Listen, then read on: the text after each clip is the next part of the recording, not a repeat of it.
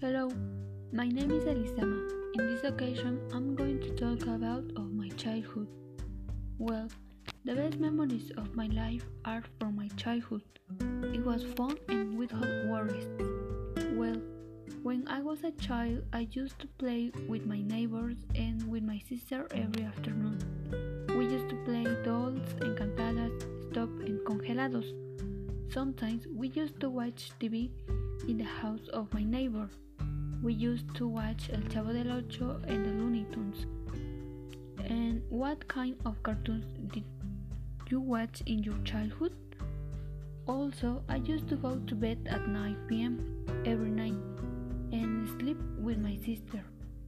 In my case, I didn't used to wear shorts because are uncomfortable for me. My mother didn't used to have much money and I only had what I needed, but I was happy with that. So, I didn't used to go to vacation because my mom always worked.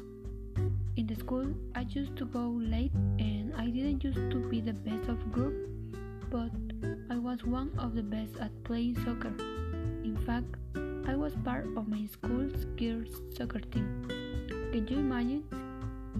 One thing I really like after school is that outside the school they were selling junk food, and I used to buy chicharrines, ice cream, and candies.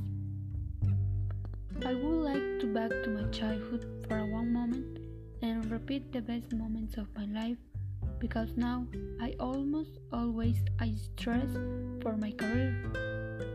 But would you like to back to your childhood? And this is all for today. Talk to you in the next episode. Thanks for listening to me.